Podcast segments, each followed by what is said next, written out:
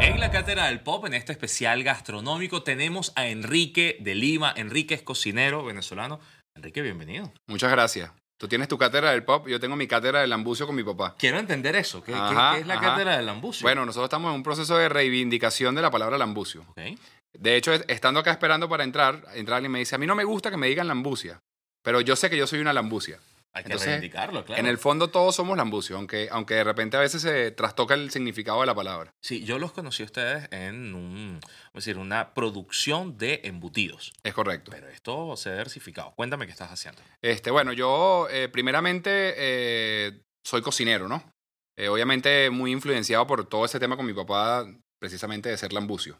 Este, yo creo que el, el lambucismo me llevó a ser cocinero y nos ha llevado a hacer todo lo que hacemos porque, bueno, nos provoca comernos algo y inmediatamente la cabeza nos lleva al origen y para el origen hay que prepararlo. Entonces, bueno, eso como que ha sido como que la manera en la que se ha desenvuelto mi carrera. Y este, obviamente mi papá se ha convertido en, en- una cátedra específicamente de lo que es el tema de, la- en gastronomía, sobre todo en el tema de, de la charcutería, ¿no? Como tal. Y bueno, ha sido un proceso bien interesante ya de más o menos como 12 años, creo yo, eh, donde han pasado miles de personas por, por las manos de mi papá y miles de emprendimientos a nivel de charcutería, precisamente, digamos, satisfaciendo necesidades de esos lambucios que están buscando productos sabrosos que comer. Hablando entonces de cosas que comer, me encanta hablar en términos de pop porque las cosas se ponen de moda. ¿Cuál crees tú que han sido la- las tendencias últimas de comida que de pronto todo el mundo quiere hacer o quiere comprar? Mira, este, yo creo que hoy por hoy la cosa es como, es como rara porque hay unos algoritmos en, en Instagram que de, de una, de alguna manera empiezan a marcar modas globales y modas muy personales también en grupos pequeños. Porque, o sea, de repente ahorita me, me está pasando algo, estoy pegado con los croissants. Entonces ahora mi Instagram es solamente croissant.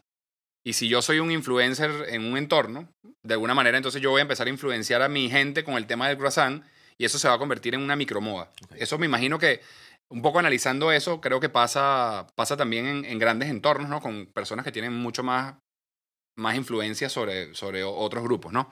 Este, y las modas, en, en el caso de nosotros los latinoamericanos, son muy particulares, porque por ahí eh, el doctor Briceño, José Manuel Briceño Guerrero, en un discurso que dio por ahí en el año 83 en las academias, dice eh, que era por el natalicio de Bolívar en ese momento, dice que Venezuela, o sea, que Bolívar no es el padre de la patria, porque Venezuela no es una patria.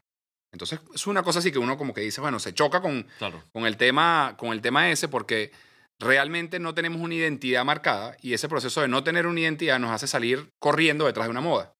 Entonces es interesante ver cómo las modas aquí son tan cambiantes y tan violentas, ¿no? Y, y en la gastronomía también, porque en la gastronomía uno ve cómo surge, no sé, la moda de, de, de cualquier tipo de, de- de comida y al final es como la moda entra y sale, ¿no? O sea, Tuvimos la moda de los sándwiches de pollo. Es correcto, la las hamburguesas, De las hamburguesas. donde estuve yo metido en ese, en ese paquete, o sea, Sí. eso eh, ha sido así, Vamos a la moda del ramen. es correcto. Tenemos modas ahora de fermentados, kimchi, Es kombucha, todo este asunto. Es correcto. Y entran y salen, entran y salen. Pero tocaste un tema que es la identidad venezolana. Resulta que la cocina peruana es uniquísima, dialoga con el mundo, pero tiene unas recetas propias. Entonces los chinos lo convirtieron en chaufa y los japoneses lo convirtieron en Nikkei y está lo propio de Perú.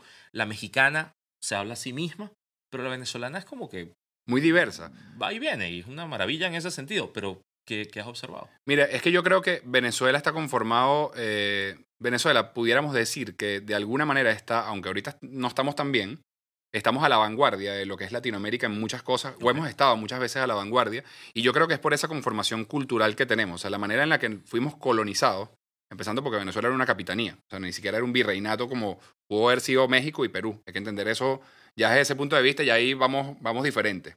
Aquí, aquí ha tocado un, un tipo de mestizaje que ha sido muy distinto, y eso ha sido a lo largo del tiempo, también con las migraciones europeas posteriores, en, ya hablando en la época moderna. Y, y yo creo que Venezuela tiene como muchas variantes en su gastronomía.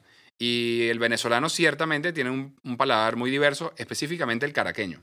Si vamos hacia el interior, en el interior se come carne y comida rápida. O sea, yo ahorita estuve en Barquisimeto y me sorprendió la cantidad de puestos de comida rápida que hay Claro. en este momento. O sea, es una cosa que tú dices, No puede ser. O sea, locales que tú dices, bueno, esto pudiera ser un aquí pudiera haber un restaurante gastronómico importante y es un estacionamiento abierto gigante donde hay 15 puestos de comida rápida eh, en ese lugar. Entonces, Ok. pero en Caracas sí hay como un poquito más de, de- de diversidad en el tema de la gastronomía y las propuestas, bueno, obviamente son, nosotros no tenemos, o sea, es, es muy poco lo de que podemos decir que es venezolano, pero también es mucho lo que consideramos que es nuestro, porque una pasta boloña, Es la comida más popular de un restaurante. ¿quién no se identifica con una pasta boloña en su infancia? O sea, yo, yo, yo puedo decir que cuando a veces hasta enfermo me provoca comerme una pasta boloña, aunque parezca loco. Entonces, eh, que no es nada, que no tiene nada que ver con, con venezolano, ni siquiera se modificó. Claro. O sea, ni, ni siquiera tiene una modificación como el caso del arroz chaufa, por ejemplo, que Sí. tiene ciertas cosas que, que lo, bueno, la, que lo la caracterizan. es ponerle queso blanco rallado. Bueno, eso, que, y, y que a la nona no le gustará, pero es rico. y en, algunos casos hasta caraota y mayonesa. Porque eres guaro.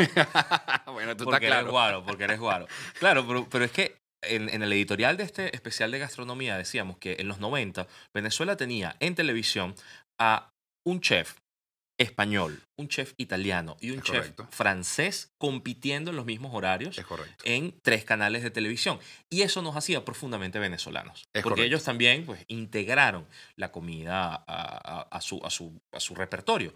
¿En qué repertorio te estás moviendo tú ahora? Porque, vamos a decirlo así, previo a la, a la crisis, a la época de crisis, Venezuela era el segundo consumidor mundial de pasta, y por eso la pasta boloña es tan popular, pero en este momento estamos viviendo dos cosas en paralelo. La precariedad, ¿ok? venimos de los años de arepa de yuca, los años duros, y ahora se está sumando la economía de bodegón, donde de pronto la oferta gastronómica global se puede conseguir en, en anaqueles. Es correcto. ¿Cómo se trabaja en eso?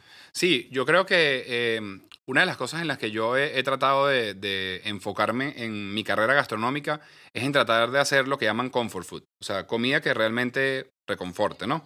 Más allá de que, de que podamos hacer este, eh, digamos, bueno, comida tailandesa, que tú, tú llegaste a comer comida tailandesa en, en- en mi último proyecto, este, que aprovecho de dar la premisa que ya no estoy en ese proyecto, ya, ya, ya no pertenezco a- al grupo de foodies y ahora estoy con el grupo de Franca haciendo cosas interesantes.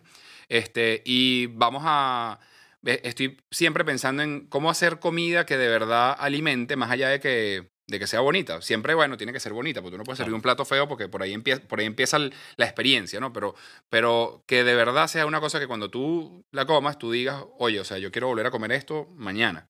Y bueno, normalmente pasa eso en los proyectos donde he trabajado. Tú ves que viene un cliente y primera vez y come y de repente lo vuelves a ver el día siguiente y come lo mismo o pide otro plato para probar y a veces se pegan dos semanas corridas comiendo todos los días en el, en el local. Entonces eso te dice lo estás haciendo bien.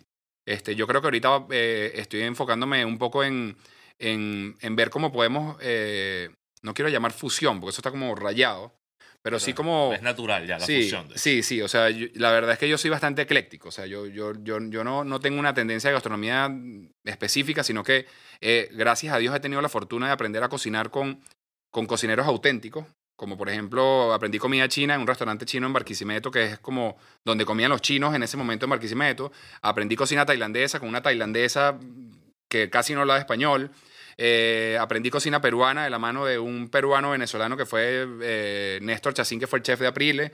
Eh, y así me ha tocado como que confrontarme a las altas cocinas de- del mundo, ¿no? Y eso me permite a mí, desde mi vene- venezolanidad y desde mi ser lambucio, eh, buscar la manera de hacer cosas que no son auténticas, pero sí permiten como esa, esa mezcla de sabores interesantes. Entonces, bueno, eh, hacia allá creo que vamos enfilando lo, lo próximo que viene de mi mano, pues por lo menos. Enrique, vamos a hacer una pausa en la cátedra del pop y al volver vamos a hablar entonces de estos placeres. Ya Muy bien. venimos en la cátedra.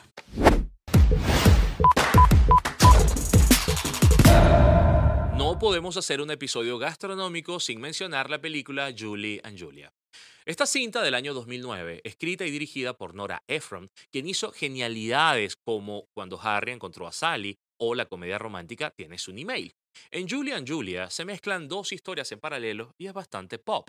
Julia Child, protagonizada por Meryl Streep, fue una de las cocineras más famosas de Estados Unidos. Básicamente masificó y refinó la gastronomía del país desde su programa de televisión. Conoció su pasión por la cocina en Francia y luego en Estados Unidos escribió un libro con 524 recetas. Su vida es historia y su página en Wikipedia es larguísima. En la película, Julie Powell, encarnada por Amy Adams, se propone en la década de los 2000 cocinar todas las recetas de Julia y compartir toda esa experiencia en su blog.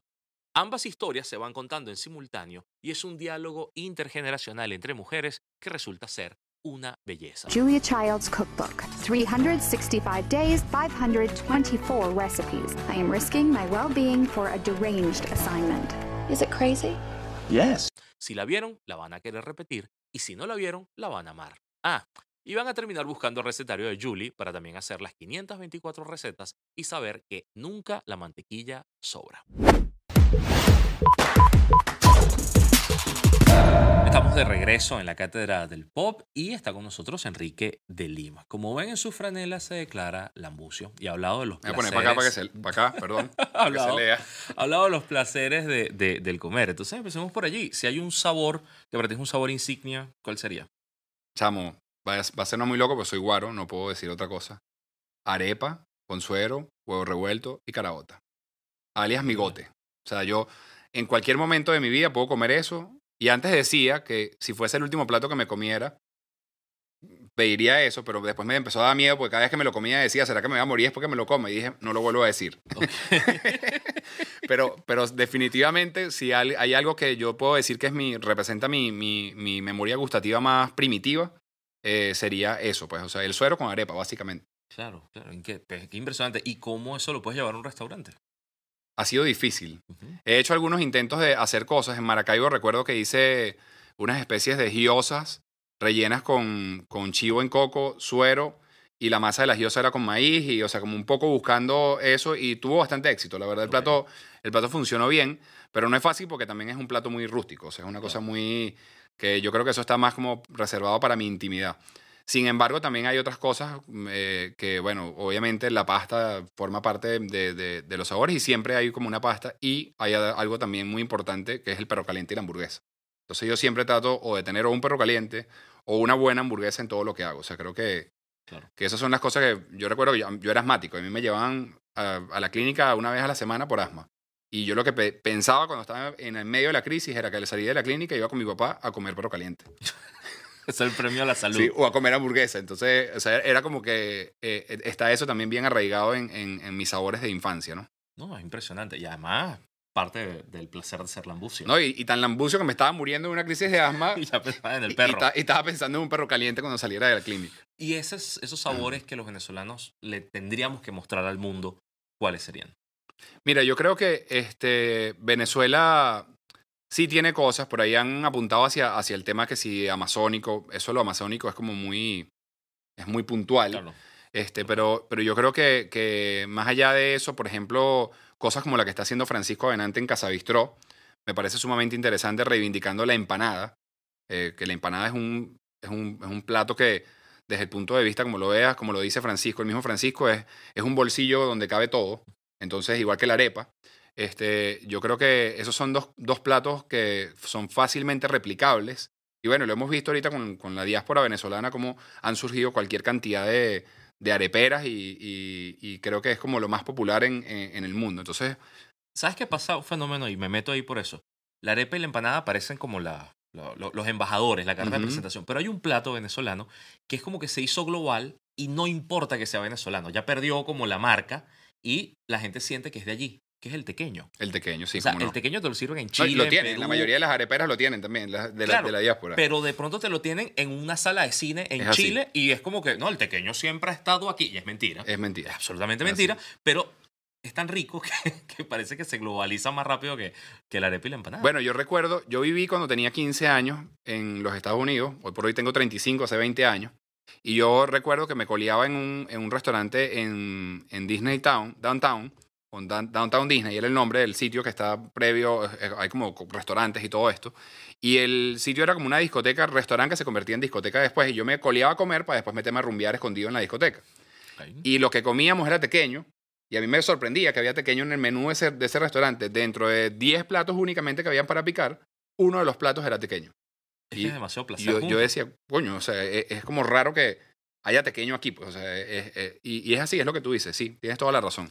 Eres un buscador de modas gastronómicas también. Sí. ¿Cuáles crees tú que van a ser las tendencias de este año. Mira, yo creo que, que buena parte de lo que pueda venir hacia, hacia, hacia Caracas específicamente, ya tú lo mencionaste, que tiene que ver con todo este tema de, de los fermentos, pero los fermentos llevados desde el punto de vista asiático. O sea, yo creo que viene una moda con el tema coreano, con el tema japonés en el sentido del ramen, que va a ser bien interesante. O sea, yo creo que, que el- la gastronomía coreana está... En Caracas hemos tenido un restaurante que es famosísimo de comida coreana, pero todavía no ha explotado. Ujú. Y es algo que creo que puede ser de las cosas que viene por ahí empujando. Y el tema también de la charcutería, que no puedo dejarlo por un lado, eh, que ha sido un trabajo que mi papá tiene buena, buena pisada en eso, también viene tomando mucha fuerza. Hay mucha gente haciendo cositas en torno a la charcutería que va a permitir sanducherías interesantes, que va, a- va a mezclarse con todo este tema de los fermentados y,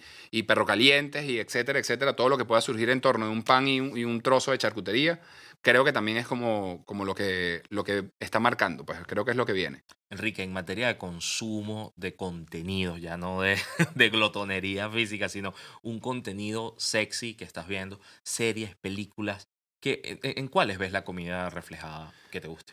Mira, es una pregunta difícil para mí, porque yo soy, digamos, el- la persona más antifarándula que puede existir, entendiendo por farándula no el faranduleo de, de- necesariamente la televisión y los artistas, sino también lo que pueda estar de moda en cuanto a, a- a consumo digital, porque normalmente tengo poco tiempo y como tengo poco tiempo veo poca televisión. Entonces, eh, yo creo que, que definitivamente Netflix hace un trabajo interesante de, de- de- a nivel de, de- para los que estamos en el mundo de la gastronomía, de poder conectarnos con lo que está pasando también en todos lados, ¿no? O sea, globalizarlo. No solamente para el venezolano que está más limitado para viajar, sino también para el que está en, en- en- Europa, que es facilísimo movilizarse. También a través de Netflix puede ver qué está pasando en el mundo, ¿no?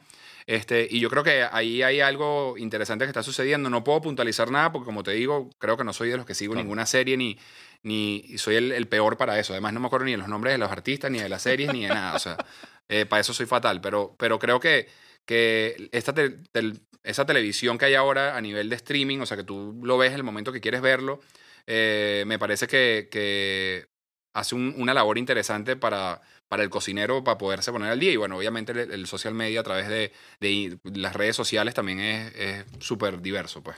A todos los catedráticos le pedimos que nos recomienden cosas que les inspiren, les apasionen. Quizás no en series, pero en libros o algo que deberíamos estar viendo. Sí, este, yo pienso que, mira, eh, a nivel de, Es interesante. Yo, yo, yo soy fiel lector de, de un autor que cité empezandito nuestra conversación, que, que es José Manuel Briceño Guerrero, es un filósofo. Eh, porque, bueno, por un lado soy cocinero, pero por otro lado me gusta mucho profundizar en las cosas y, y no puedo decir que soy filósofo, pero me encanta la filosofía.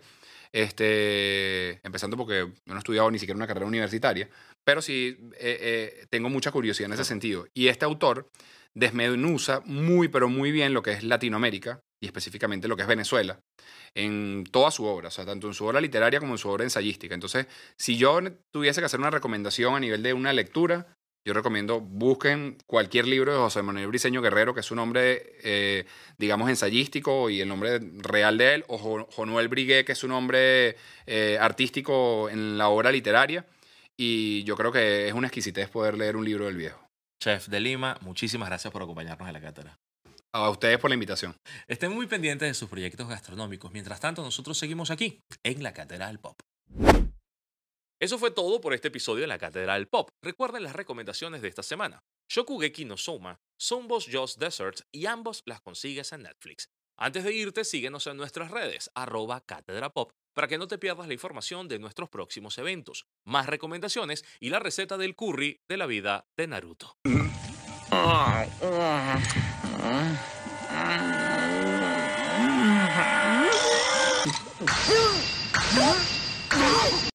Y como diría el gran Gordon Ramsay, azúcar. Nos vemos en la próxima cátedra.